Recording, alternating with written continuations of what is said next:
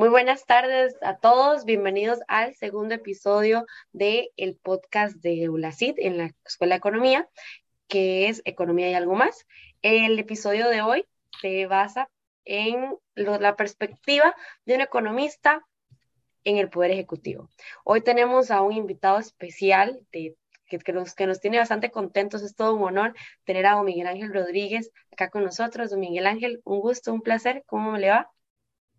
Encantado de estar con ustedes. A mí me encanta trabajar con los estudiantes. Empecé a dar clases eh, de economía en 1963, ¿qué le parece? Eh, y, terminé en 1910, en 2017. Así es que eh, es, es una, una, larga carrera, claro, interrumpida por otras actividades y demás.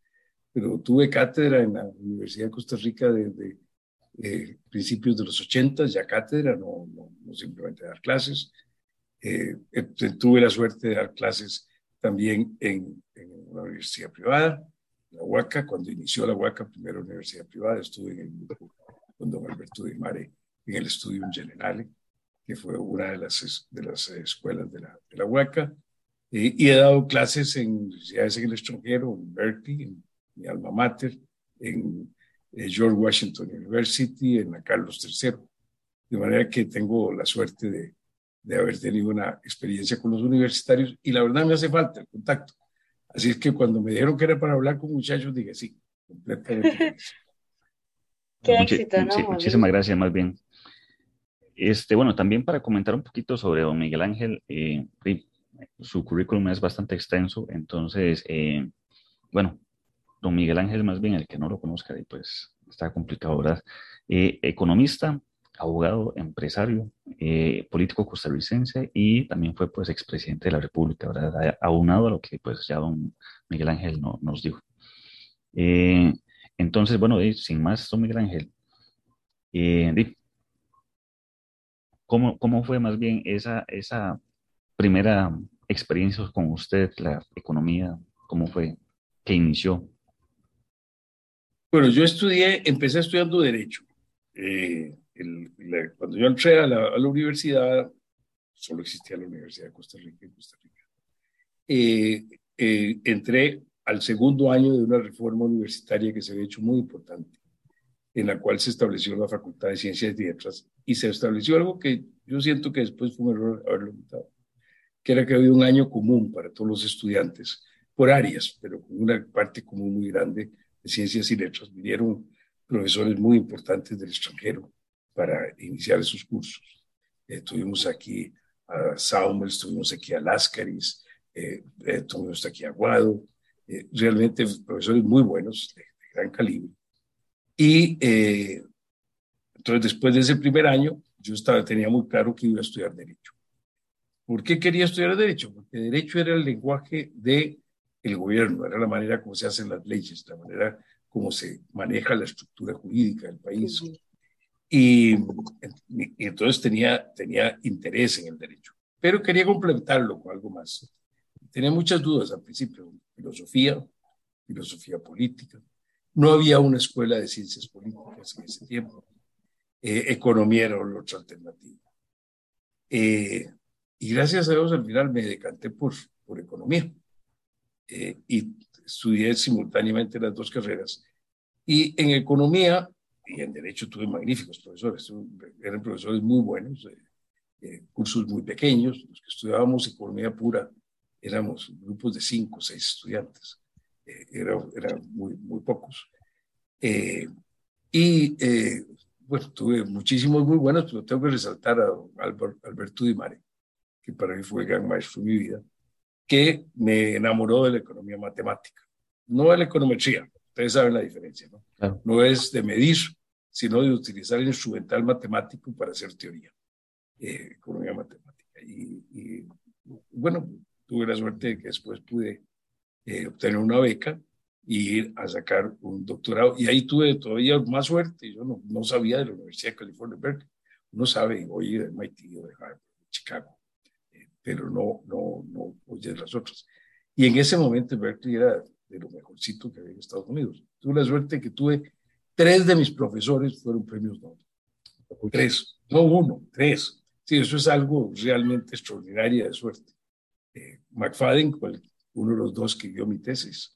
Eh, Peter Diamond, que junto con McFadden, que fue el que más cursos me dio, no, el que más cursos me dio fue de Peter Diamond, que me dio los cursos de macro, y con él y, y, y McFadden escribí un artículo que ellos muy generosamente me permitieron que fuera yo el que lo presentara en una reunión de la Sociedad Econométrica. Eh, y eh, De Bru, que es el genio que con Arrow eh, crearon todo el modelo de equilibrio general y economía del bienestar eh, en, en, el modelo de economía matemática, una, una creación intelectual realmente bellísima. Entonces, eh, bueno, volví a Costa Rica ya con eso y ya me dediqué a trabajar en otras cosas, pero lo que te, lo, hago esta historia para decir que economía fue una segunda alternativa. Yo había empezado, iba a ir por derecho y creí que ese iba a ser más que todo mi, futuro. Mi hermano mayor se había hecho abogado, eh, papá no había podido eh, ni siquiera hacer secundaria, su, su abuelo, ya, su papá había, él era hijo de tercer matrimonio dos veces por viudez y era el menor, así es que tenía un padre de más edad y eh, el padre eh, había perdido sus recursos eh, y entonces él eh, tuvo que salir a trabajar a una ferretería de unos tíos para ayudar a su mamá y sus tías. Y por eso no se casó hasta los treinta y pico de años, que en aquel tiempo era extraño. Bueno, pero en aquel tiempo era extraño. Y, y no se casó a esa edad porque tenía que casar a sus semanas antes. Entonces, el, el, el, el tema es que eh, mi hermano fue el que sacó eh, ya un título universitario y era una idea muy interesante. Y, yo estaba eh, obnubilado. Me parecía fabuloso eso del derecho, que sigue pareciéndome una, una carrera importantísima. Entonces, eh, pero esa era mi idea. Y después acabé con economía y con Alberto Di Mari me dediqué a que lo que iba a seguir estudiando era, eh, eh, eh era, era, eh, era, en economía y volví y, y, fui realmente el segundo doctor en economía de la historia de Costa Rica. El primero había sido don Eduardo Iglesias, que había sacado un doctorado en Alemania en economía marxista en, en los, años, en los años 20 o 30. Eh, y después el, el, siguiente que yo había tenido un doctorado fui yo. Así que me tocó estar muy, muy, muy pichoncillo en eso de estar trabajando en, en, el estudio de, nuestra ciencia. ¿Qué carga, don Miguel Ángel? Eh, primero, ser el segundo en, el país. O sea, estamos hablando de, una buena cantidad de personas que bien, la economía no es algo nuevo, sí, ya tiene toda la vida existir, pero impulsarse y, sal, y sal, saltar al vacío, como dicen, ¿verdad? Imagínese que usted fue a sacar un máster a una universidad que no conocía, eh, con unos medios, un mundo muy diferente a lo que ahora nosotros tenemos de oportunidades, que ahora la universidad que no se conoce porque realmente tal vez no, no sobresale, porque todas usted las puede googlear, algo llama, investiga, pero en, en, en, sus tiempos era un poquito más complicado, ¿verdad? Mucho y, más, mucho sí, más complicado. Claro, de, de, no saber a qué me voy a enfrentar, de qué tipo de profesores habrán. Este, hace poco, hace como 15 días entrevistamos a un economista bastante importante y él nos comentaba que igual, una cosa es ser profesor y otra cosa es vivirlo como estudiante y como estudiante uno a veces se siente, frustrado, ¿verdad? Uno no sabe ni, ni, si va bien o si va mal, eh, si será que sirvo o no sirvo para economía, si me gusta más la parte académica, la parte teórica, perdón, o me gusta más la parte de números, de análisis de datos, profundizar en eso, ¿verdad? Y ahora hasta con herramientas como Python o R, que hay que estarse actualizando y todo eso es un, un, mundo de eso, ¿verdad? La pregunta que le queríamos hacer también era que, ok, cuando usted empieza a avanzar, sale del doctorado, ya sale profesional, sale graduado, empieza a avanzar, ¿va en rumbo hacia una presidencia o usted empieza con algunos trabajos como economista antes de llegar a tomar la presidencia? Y cuando llega a la presidencia, ¿cómo le sirve la carrera para gobernar? ¿Qué, ¿Qué, le aporta o qué no le aporta la carrera? Bueno, mira, la carrera me aportó muchísimo. También derecho, la verdad, pero economía sí. es lo que más me ha aportado en mi desarrollo. Porque eso es lo que le dediqué más tiempo, estudio y dar clases. Eh, perdón, don Miguel Ángel. Más, Sí. Como que bajó un poquito del audio. Ya, ya, volvió otra vez. Ahí, ahí volvió. Sí. Ok, qué raro. ¿Está, ¿está bien? Sí, señor. Sí. Bueno, a lo mejor fue el audio mío el que bajó. fue mi garganta, ok. Eh, les decía que, que, que, la economía me ha servido a todo lo largo. Uno con la profesión, y siempre le decía yo eso a mis estudiantes, lo más importante que uno debe eh, aprender es una manera de pensar. Sí. Y esa manera de pensar la utiliza siempre para muchas cosas. Para mí, la forma de pensar en derecho, de cómo analizar textos y leyes y encontrar las relaciones y tratar de sacar conclusiones, me sigue siendo importantísima todos los días, a pesar de que mi experiencia práctica en el ejercicio del derecho, bueno, tuve que desdichadamente usarlo un tiempo para defenderme, pero, eh, pero no, eh, no ha sido un campo en el cual yo me haya especializado. Eh, y en economía es lo mismo, es decir, lo importante es que te crea un, un modelo mental que te permite encontrarte con cosas complicadas, un montón de datos y meterlos dentro de ese modelo mental y poder tratar de sacar algunas conclusiones con lo que uno ha ido aprendiendo y tratando de elaborar sobre eso y, de construir. Entonces, la economía siempre me hace. Bueno, yo volví a Costa Rica y volví a trabajar en el gobierno. Eh, tuve, estaba a medio a hacer, a, hacer mi tesis y en eso ganó la presidencia don José Joaquín Rejos. Y don José Joaquín Rejos tenía el ministro de Planificación, que es una, una, una oficina que se acaba de abrir pocos años antes, dos o tres años antes, a don Alberto de Mare, que era mi maestro principal, de ministro de Hacienda, don Álvaro Hernández, que había sido en, en ciencias y letras de la UCR el que me dio economía y el que me hizo pensar que en lugar de filosofía o de, filosofía política o de alguna otra cosa, era economía lo que tenía yo que estudiar a la parte de. Entonces, las dos personas muy cercanas. Y don José Joaquín, el presidente, había sido el decano de esa facultad. Eh, y yo había tenido, participado en la representación estudiantil. Entonces era un gobierno de amigos. Yo era un chiquillo.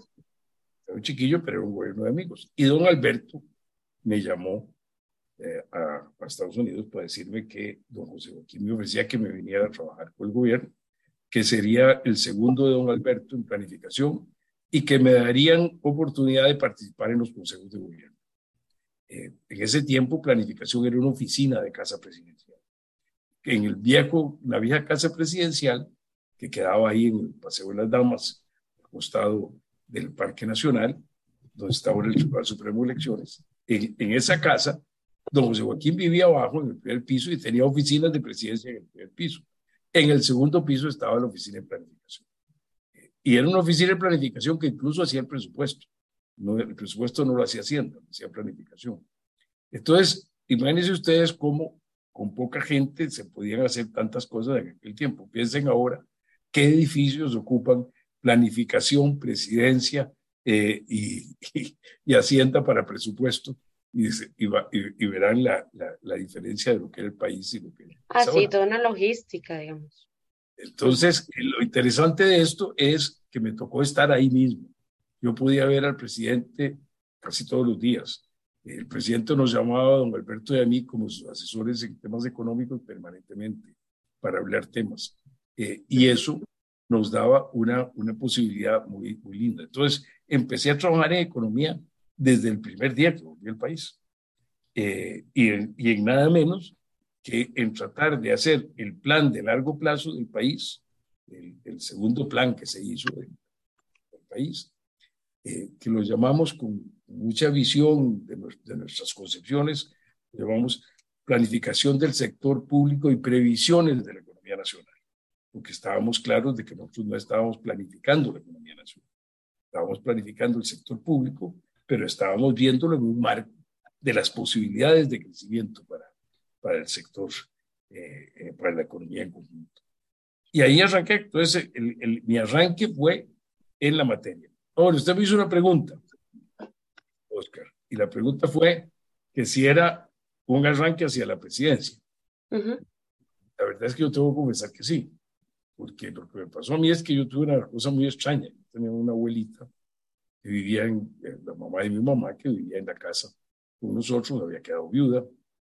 Eh, yo era el, del medio de cinco hermanos, tercero. Yo había nacido en la casa cuando ya mi abuelita vivía ahí, se había hecho muy cercana a mí.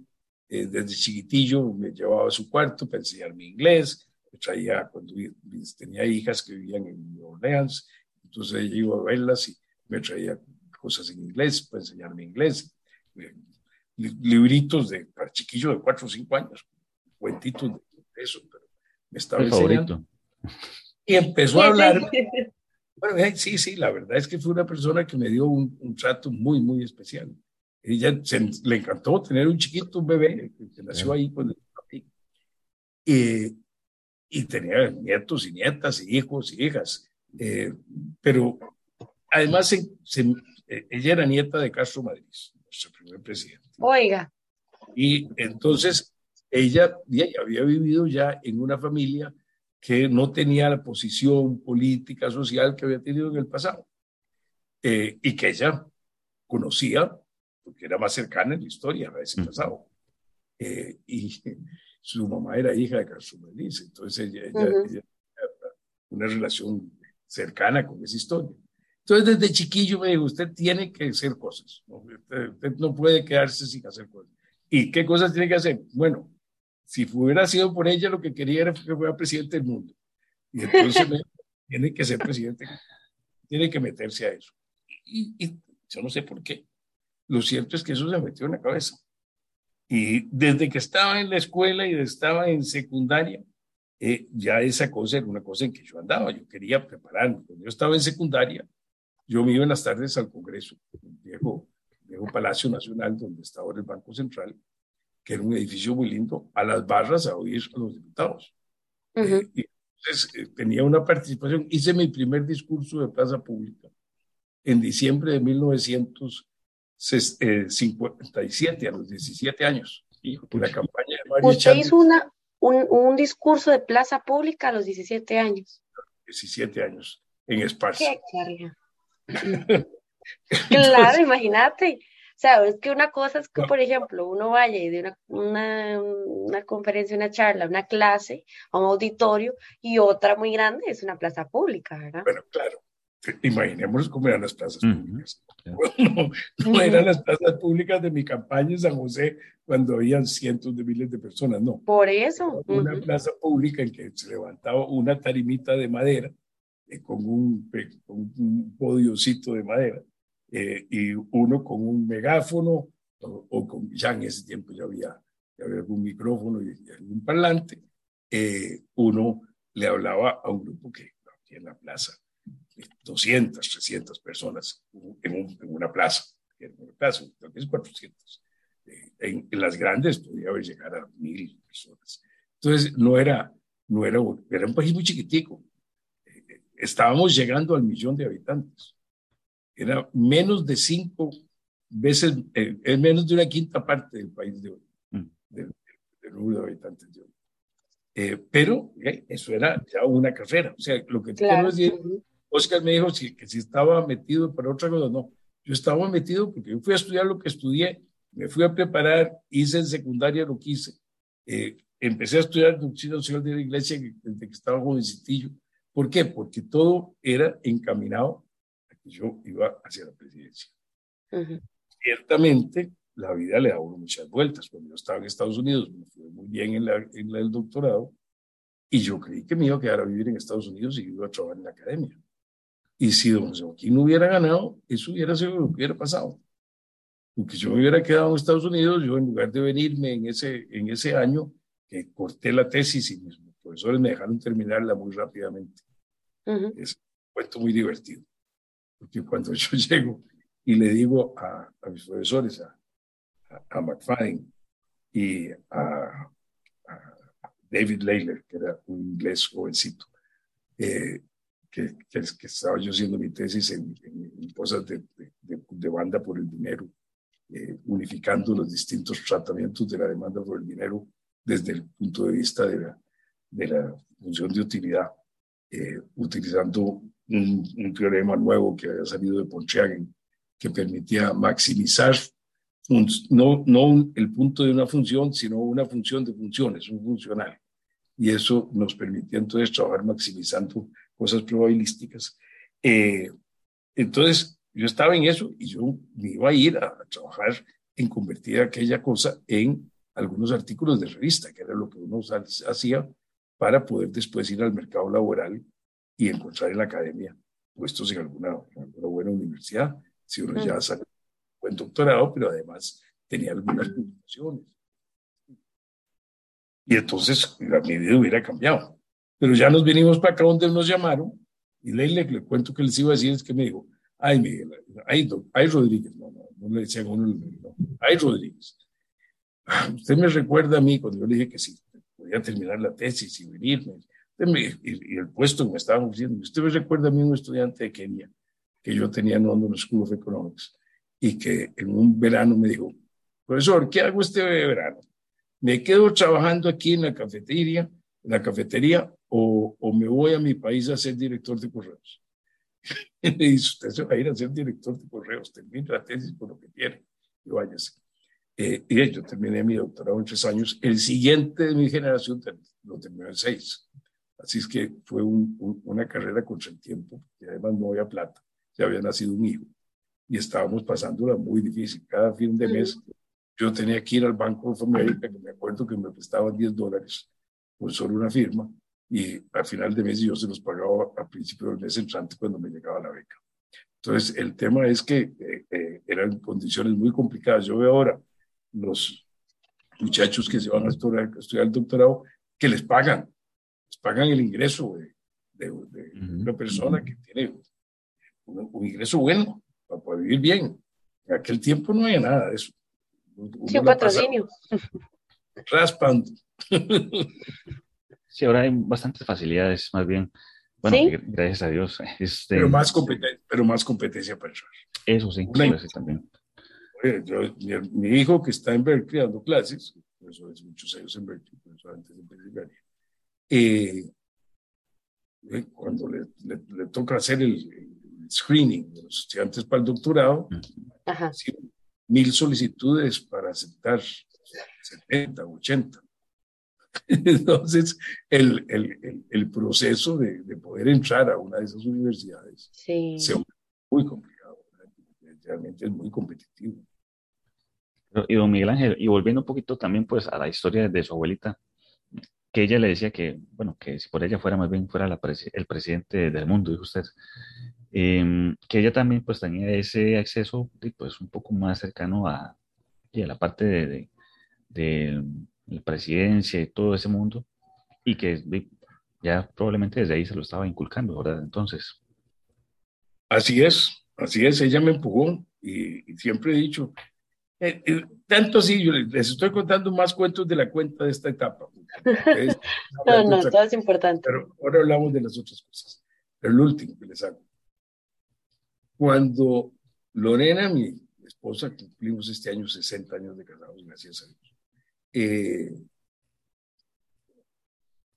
terminó sus estudios en el, en el colegio, en el librito que hacen de estudiantes y eso, le pusieron que se estaba preparando para ser primera dama.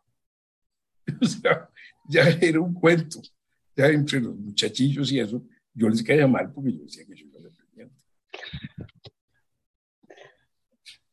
Pero así es la vida. Pero, y don Miguel Ángel, y ya después de que, bueno, usted pues acepta, está trabajando ya aquí en el gobierno, ¿cómo son esos primeros pasos? O sea, donde le dicen, eh, o más bien donde usted dice, Sí, pues me tiro para la presidencia y vamos con todo. ¿Cómo aplica, cómo aplica eh, los conocimientos que usted quiere de economía y cómo hace para sacarlos adelante, Miguel Ángel? Porque imagino que Oscar concuerda conmigo con esto. Una cosa es que usted tenga mucho conocimiento, base, experiencias y ante una mesa de un montón de opiniones y de gente que te va a decir, no, así no es, no, es que yo no quiero que implementes esa política y, quién te asegura, o sea, ¿cómo haces vos para defenderte con tus conocimientos ante diferentes profesiones que no son economistas y que no, tal vez no, no comparten tus pensamientos? Es una tarea, tarea larga, ¿verdad? Entre cuando yo vengo y estoy trabajando en planificación con, don José Joaquín, después don Alberto se va y quedó yo ministro. Termino el gobierno de don José Joaquín. Eh, y cuando yo llego a la presidencia, yo termino el gobierno de don José Joaquín en 1970 y llego a la presidencia en 1998. Pasan 28 años, pasó una vida, eh, casi una vida laboral. Eh, y entonces, todo ese periodo fue un periodo de seguir preparándome. No fue un periodo que, en que yo no estaba en eso. Ciertamente, cuando yo termino el gobierno, salgo a trabajar en el sector privado. Yo tenía que encontrar cómo sostenibilidad. Ya tenía dos hijos. Uh, un, tercero, desgraciadamente, había nacido y había vivido solo unas horas. Pero teníamos dos hijos maravillosos y otro en el cielo que nos ayudaba. Eh, y y tenía que mantenerlos. Y ya volverse para la academia de Estados Unidos, que era una posibilidad, eh, se hacía difícil porque había, nosotros habíamos casado y nos habíamos ido muy pocos meses después al programa. Eh, y ya al volver, pues ya nos habíamos otra vez vuelto en el medio familiar, con familias que eran muy unidas, cercanas. Pues, éramos, somos de dos de familias muy, muy cercanos con los padres, con los hermanos, con los abuelos, con los tíos, con la familia. Entonces era muy difícil arrancarse del, del y volverse a ir. Entonces había que trabajar, había que ganar plata, había que pagar la leche y, el arroz y los frijoles, la leche de los chiquitillos y el arroz y los frijoles de los grandes. Entonces, el alquiler de la casa y todas las cosas. Bueno, entonces yo empiezo de consultor con empresas. Tuve la suerte de que, bueno, como, había estado en este gobierno y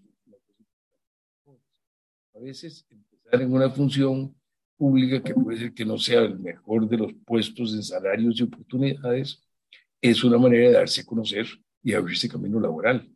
Porque entonces la gente lo ve a uno y ve lo que uno está haciendo, lo que capacidad, lo que ha tenido que ver.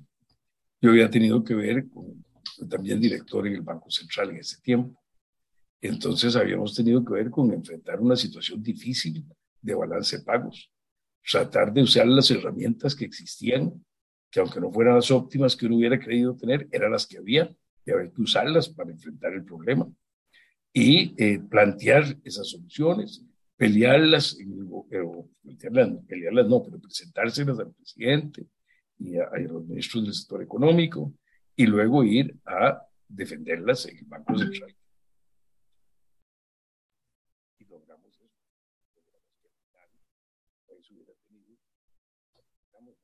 gente, el país, los productores, todo el mundo, todos los costarricenses, logramos que en esos cuatro años Costa Rica tuvo las tasas de crecimiento más altas de América Latina, cada uno de los cuatro. Y de una situación de balance de pagos muy mala y que tuvimos que hacer un tipo de cambios múltiples, que es muy malo en sus efectos, pero que era la solución que podíamos usar para, utilizar, para usar las reservas, que ya eran negativas y no teníamos. Y estábamos en, no queríamos que entrar en una imposibilidades por importación de lo más esencial, tuvimos que hacer medidas que no eran las mejores desde un punto de vista de, teoría económica, pero que eran las que se podían hacer.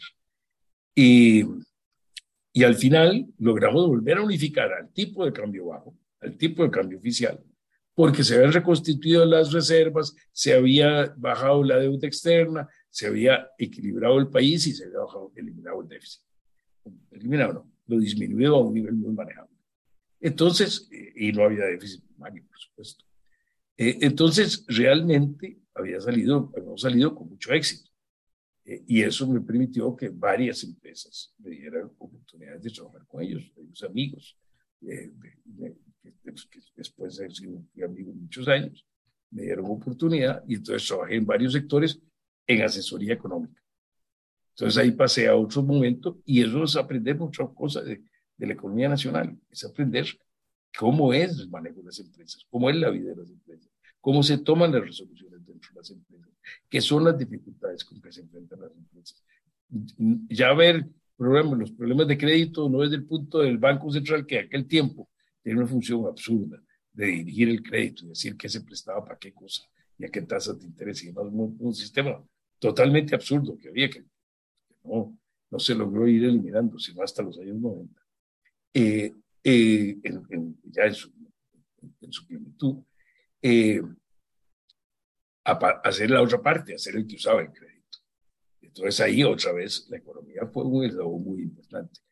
Pero además yo participaba en grupos de pensamiento.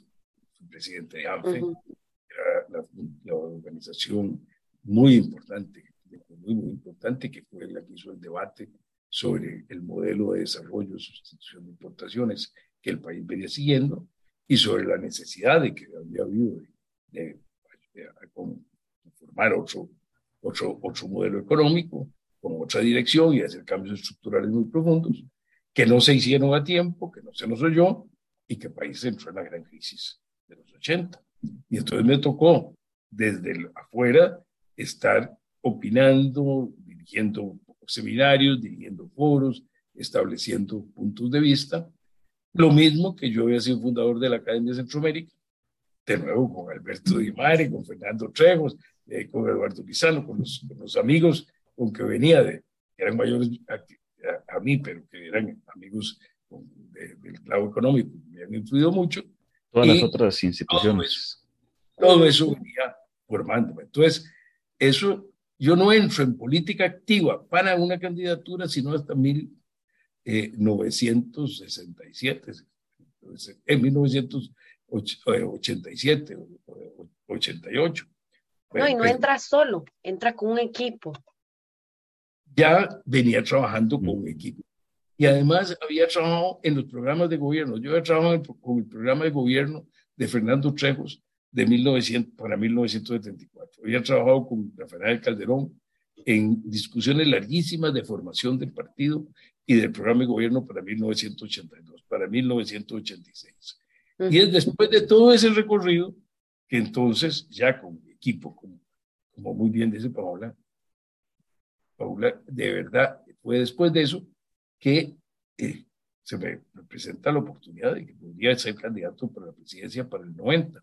Y entonces sí entro en una campaña Y tampoco llego al 90. Y soy candidato y voy al Congreso. Entonces tengo experiencia de lo que es vivir en el Congreso con los otros partidos, de lo que es dialogar, de lo que es tratar de llegar a acuerdos durante ese periodo de, diputado. Y soy presidente de la Asamblea. Y sigo formando equipo. Y sigo desarrollando programas. Y hago los programas, y participo con equipos muy importantes de gente haciendo los programas de gobierno para 1994 y pierdo la elección. Y después de que yo terminé el gobierno, siempre dije, gracias a Dios, que no fui presidente ni en el 90 ni en el 94.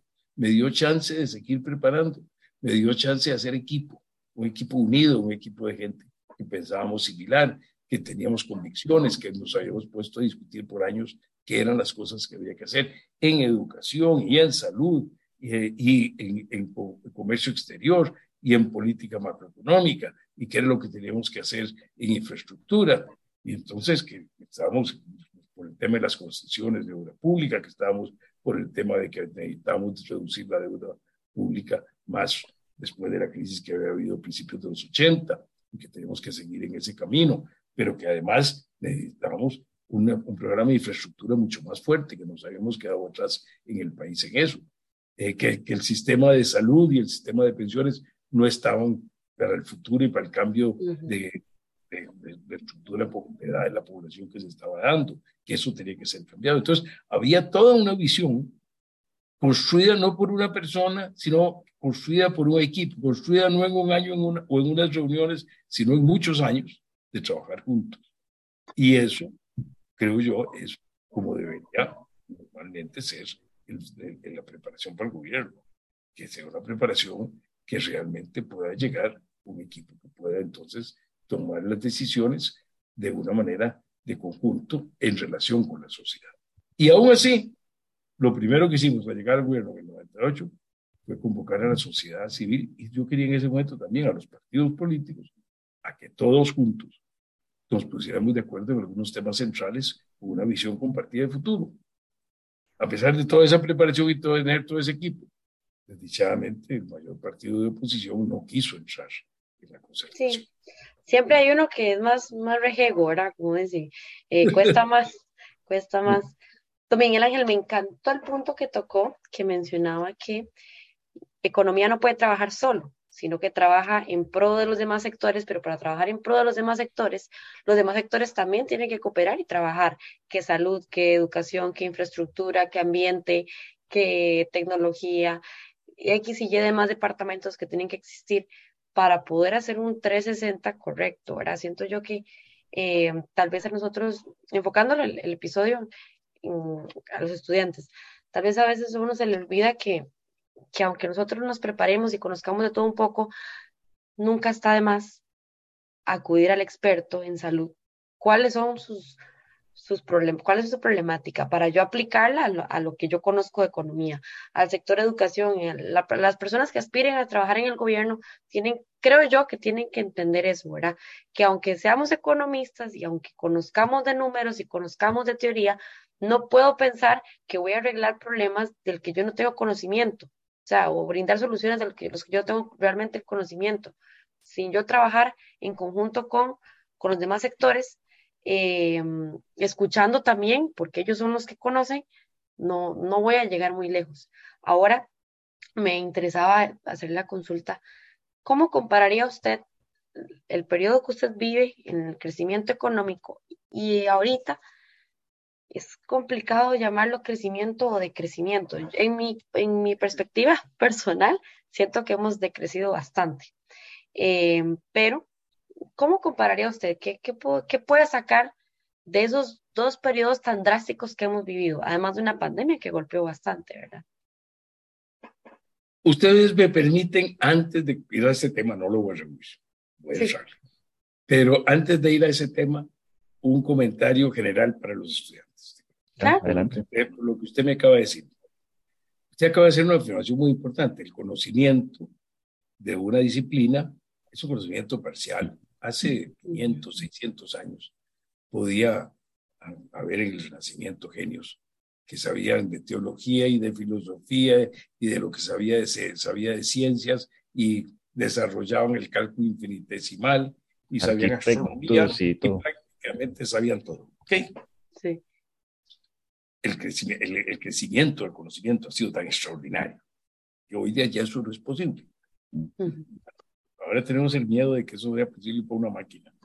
Tenga toda la información y nos empiece a manipular y nos convirtamos en los servidores de la máquina.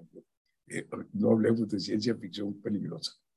Eh, pero, y, y, yo estoy muy de acuerdo con usted con esa necesidad de que necesitamos los economistas o los ingenieros o los médicos de trabajar con las otras profesiones. Pero yo quisiera agregarle más los economistas debemos saber que nuestra ciencia no es el conocimiento absoluto y total. Nuestra ciencia es un conocimiento limitado. Mm. El conocimiento humano siempre es limitado. Lo que tenemos es la mejor teoría que hasta este momento los hechos no han refutado y que explica de la manera más sencilla los fenómenos económicos que estamos viviendo. Y eso está en evolución todos los días, todos los días. Y si uno no sigue estudiando, si uno se queda con lo que aprendió cuando salió de la universidad, unos añitos después no sabe nada. Porque eh, eh, si yo empiezo a tratar de usar ahora simplemente los modelos económicos que había cuando yo estudié el doctorado, me quedó 50, 60 años atrás. No tengo nada de, expectativas racionales, no tengo nada de todos los modelos eh, modernos económicos con que ahora se, se, proyectan las cosas, no simplemente por un, programa de, de, ecuaciones macroeconómicas, sino por todo un modelo general en que se estiman los parámetros y se ven con esos parámetros estimados cómo se van a sacar las conclusiones. Cosas muy distintas de las que se tenían en aquel tiempo.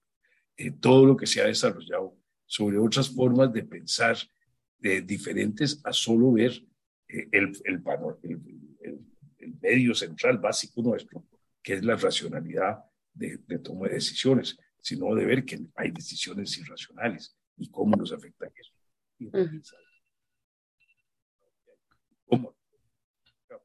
Entonces, lo que quiero decir es que hay que ponerse al día y ninguno de nosotros está al día.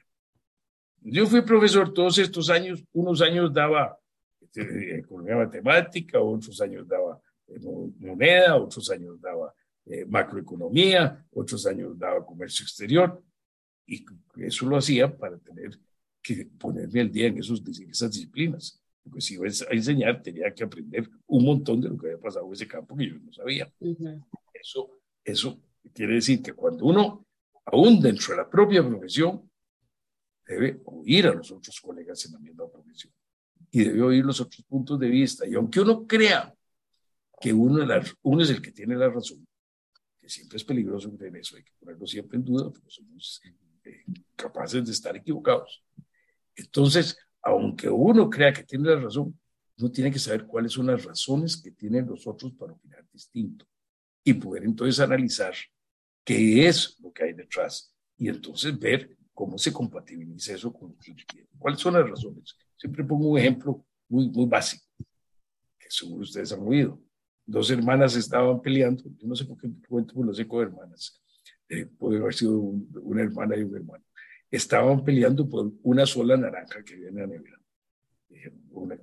Estaban enfrentadas a muerte porque cada una quería la naranja. Hasta que se dieron cuenta que una quería la cáscara de la naranja y la otra quería la pulpa de la naranja, que no tenían problema. O sea, hay que saber siempre las razones de lo que está detrás de los razonamientos, eh, detrás de las posiciones. Entonces, hay que oírnos entre los del mismo gremio sin creer que nosotros somos los, dueños de la razón toda. Y por supuesto hay que ver los de los otros menos. Perdone la digresión. No, no, no. Podía dejar esa adición es un muy buen comentario. Eh, y entonces nos vamos al tema de hoy, de hace unos años y hoy. Cada época tiene sus dificultades. Y siempre la más difícil es la que estamos viviendo. Eso es, así. Es cierto, es cierto que las demás ya fueron o solucionados o no se solucionaron y las del futuro todavía no los tenemos. Entonces siempre la más difícil es la actual. Estamos viviendo una época difícil. Yo sostengo que estamos viviendo una época que no es de cambios, sino que estamos viviendo un cambio de época. Y eso es muy, complicado, muy grande. Pero eso es mucho tema. No voy, a, no voy a meterme en eso ahora. Pero a lo que quiero ir es que sí, es una época muy complicada y nos han caído unos empobrimientos horribles nos cayó la pandemia, nos cayó la crisis de contenedores que hizo una disrupción de todo el sistema de las cadenas de vuelo ah, sí. Vino el aumento de los fletes, que fue terrible. Se, implicaron, hubo fletes que multiplicaron por 10. Eso tiene un impacto terrible en todo el, sistema de precios en el mundo. Eh, después nos cae la guerra en Ucrania eh, y la guerra de Ucrania viene a, cambiar toda la situación del, mercado de energía y del mercado de alimentos, fertilizantes y metales. Eh, inflación, los países tienen que controlar la inflación frente a la pandemia. Otros países y nosotros también recurrimos mucho al, al sector, a la política monetaria para estimular la economía y para tratar de mantenernos sin caernos demasiado. Entonces, aumentamos demasiado la liquidez es, eso nos causa inflación, hay que recoger esa liquidez, hay que subir las tasas de interés, eso baja las tasas de crecimiento. Entonces, sí, estamos viviendo una época de empobrecimiento. Yo estoy fascinado de que este año la pobreza no subió de lo que había el año pasado. Sí, eh, o el desempleo, que don Miguel Ángel, el desempleo. El desempleo no lo hemos recuperado, ¿verdad? No, no, no nos hagamos cuento. Vean el número de ocupados. En el número de ocupados tenemos menos ocupados que antes de la pandemia. Por, lo que pasa es que ha disminuido el interés de la gente en trabajar. O sea, la, la, la, proporción de la población que antes quería trabajar y trabajaba, no tenía trabajo, es mucho menor ahora de lo que era antes. Y eso hace que tengamos una, una tasa de desempleo similar, con menos puestos ocupados. La población siguió creciendo y tenemos menos puestos ocupados. Las cifras siempre hay que buscar qué hay detrás. No solo ver la primera cifra. Uno ve desempleo. Ah, sí, es igual. No, no, no, no es igual. Estamos peor que antes. Tenemos menos gente ocupada. Eh, eh, y, y, para tener el mismo número de ocupados en proporción a la población que teníamos en la pandemia, yo había hecho el cálculo, no lo he hecho con el último mes. Lo había hecho con el que, que, salió la encuesta continua de empleo. Pero con el anterior que había hecho, si mal no me acuerdo el número, son como 160 mil puestos de trabajo lo que falta. Eso es muchísimo. Muchísimo. Eh, y, entonces realmente todavía estamos recuperando.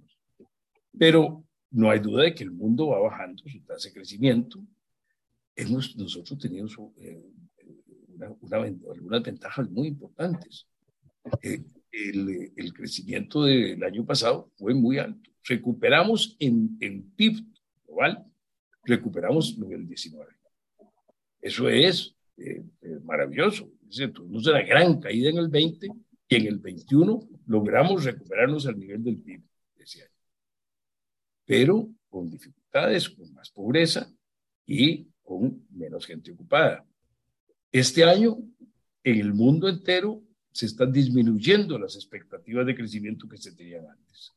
Para, para América Latina, estas cifras no las tengo tan, tan, claras en mi memoria, pero hace pocos días salieron las cifras del fondo y América Latina creo que salió que para este año está esperando crecer nada más como un 2%. Es de las zonas que va a crecer menos del mundo en este año. Sin embargo, para Costa Rica, el dato que nos acaba de dar el Banco Central y que ya lo había dicho la misión del fondo que vino, es que para el año vamos es que este año vamos a terminar creciendo al 4.3% del PIB, que es muy alto. Mientras los otros países disminuyen, nosotros estamos aumentando la expectativa. Habíamos empezado con 3.6, se bajó 3.3 y ahora estamos en 4.3. O sea que este año estamos, vamos a tener un, todavía un buen crecimiento. El del año pasado más bajo y ha bajado, pero la, el, el, monto al que se va a llegar entre lo que se tiene ahora para este año y lo que se tiene para el año entrante es más alto que lo que se tenía hace seis meses pensado que iba a pasar este año y el año entrante.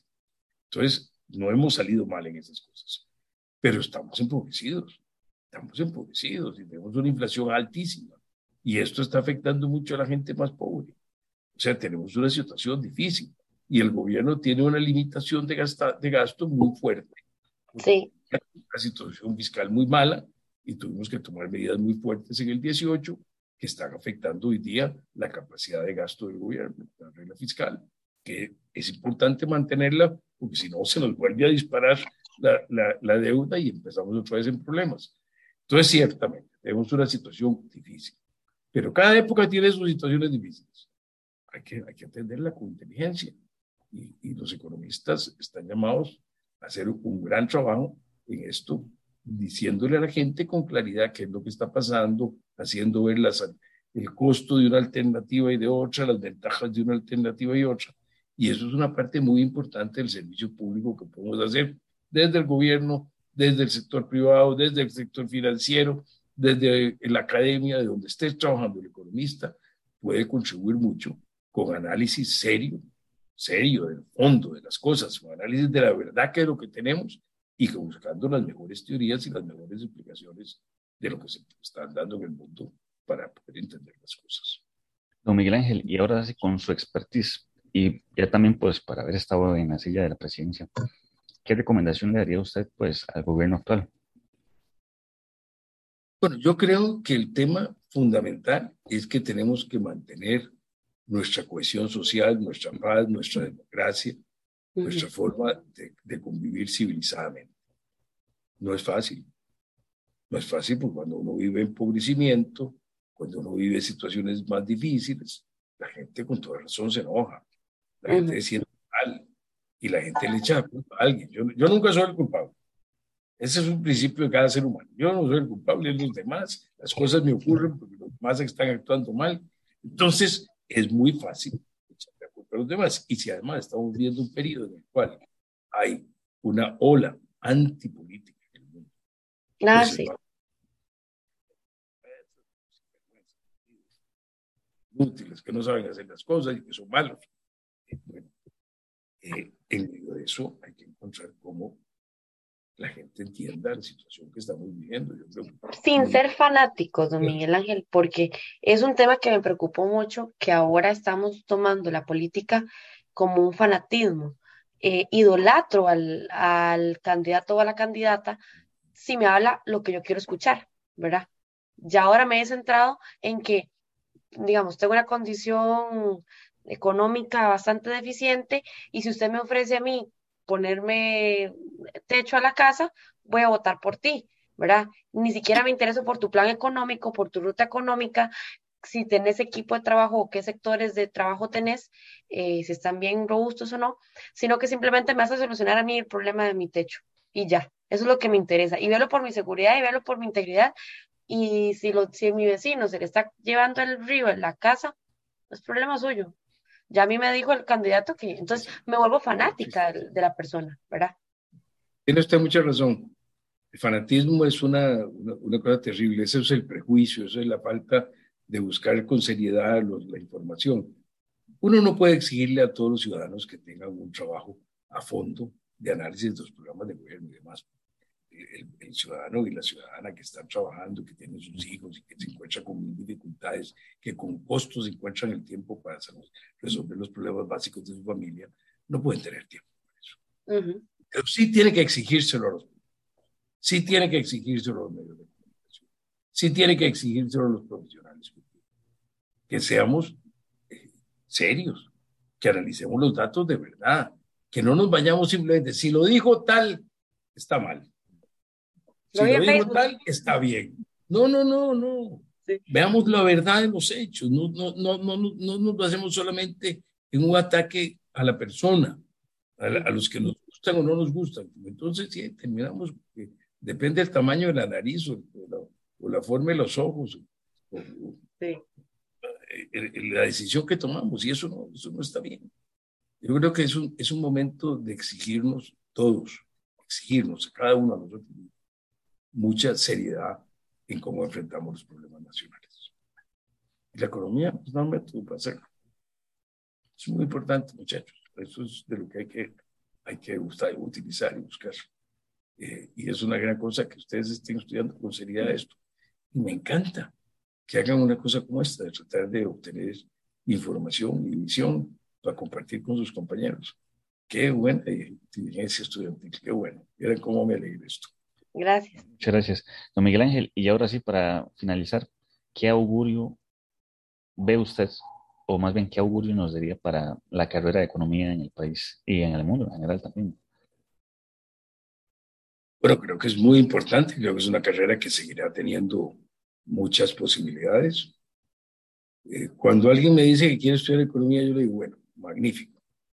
Eh, ¿Es usted bueno en matemáticas? Si usted es bueno en matemáticas, tiene una ventaja muy grande. Y lo que le recomiendo es estudie tanta matemática como pueda. Porque si quiere de verdad entender modelos modernos de economía, va a tener que usar mucha matemática. Las variables son muchas y nuestra inteligencia muy limitada. Y nos cuesta mucho relacionarlas unas con otras. Y es a través de modelos matemáticos donde podemos relacionar una gran cantidad de variables y sacar conclusiones de qué ocurre cuando algunos parámetros cambian. Eso es una cosa muy importante, muy fundamental. La otra es estudiar mucha historia, porque uno tiene que saber cómo se ha desenvuelto el mundo, cómo es la historia, qué ha ocurrido, cómo qué ha venido pasando, qué cosas se han hecho que han sido exitosas, porque eso lo ayuda a uno a analizar el momento presente necesita una intuición también en la aplicación de los modelos al momento, al momento concreto. Y la tercera es, por Dios, para de verdad trabajar con economía, hay que dedicarse a leer, a estudiar, a analizar, a ver los datos, a entrar detrás de la primera información.